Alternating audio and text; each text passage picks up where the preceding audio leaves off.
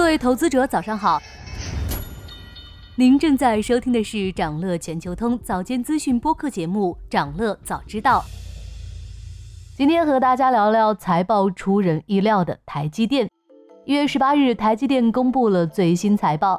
二零二三年第四季度，台积电营收六千二百五十五亿新台币，同比基本持平；净利润二千三百八十七亿新台币，同比虽下滑百分之十九，但环比增长百分之十三。财报发布后，公司股价单日涨幅接近百分之十。台积电财报看似一般，但其实营收和净利润已经双双超预期了。全球经济不景气严重拖累了 PC、手机等行业，而这些行业正是芯片的主要需求方。叠加芯片行业的库存问题，这种环境下，作为芯片业龙头的台积电只能说是困难加倍，所以市场也没有给太高的预期。而现在，台积电的实际情况超出预期，市场从中读出了行业拐点的信号。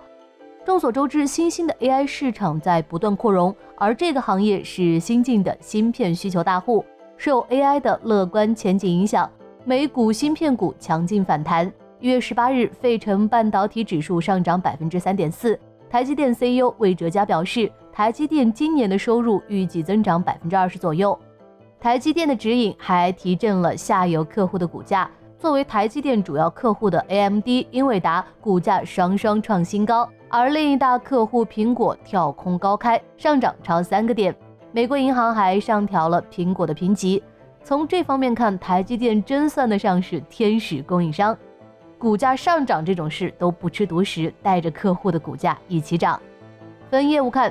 高性能计算收入增长百分之十七，智能手机增长百分之二十七。不过，台积电预测二零二四年的第一季度两者情况可能对调，高性能计算依旧强劲，这部分业务对应的就是生成式 AI 的需求，而智能手机业务的需求可能疲软。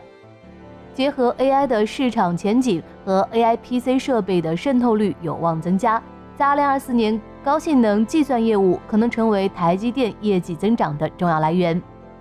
台积电目前的拳头产品为三纳米芯片，三纳米芯片占第四季晶圆收入的百分之十五，和上一季度百分之六的占比相比，收入贡献显著提高。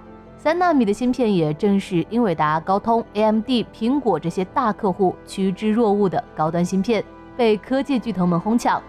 一般来说，抢手的产品唯一的缺点就是供不应求。上年三纳米晶圆厂就经历了多次扩产。今年预计将产能提升到每月十万片晶圆的水平，但是仍旧难以满足苹果以外的大客户，并且魏哲家指出，这种情况可能会延续到二零二五年。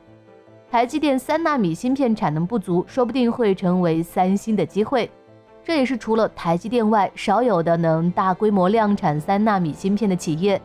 台积电和三星在高端芯片市场的竞争由来已久。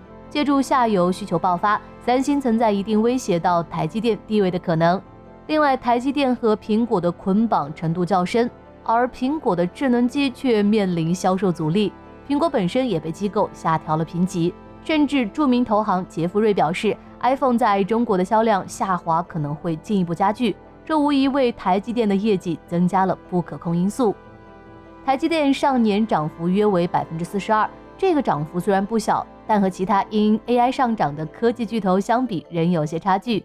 同样，作为 AI 产业的受益方之一，台积电凭借在人工智能芯片生产方面的强大技术实力，今年可能迎来明显的业绩提升。市场对台积电的预期已有明显转好。想了解更多新鲜资讯，与牛人探讨投资干货，现在就点击节目 show notes 中的链接，进入掌乐全球通 app。以上就是今天掌乐全球通、掌乐早知道的全部内容，期待为你带来醒目的一天。祝您在投资中有所斩获，我们明早再见。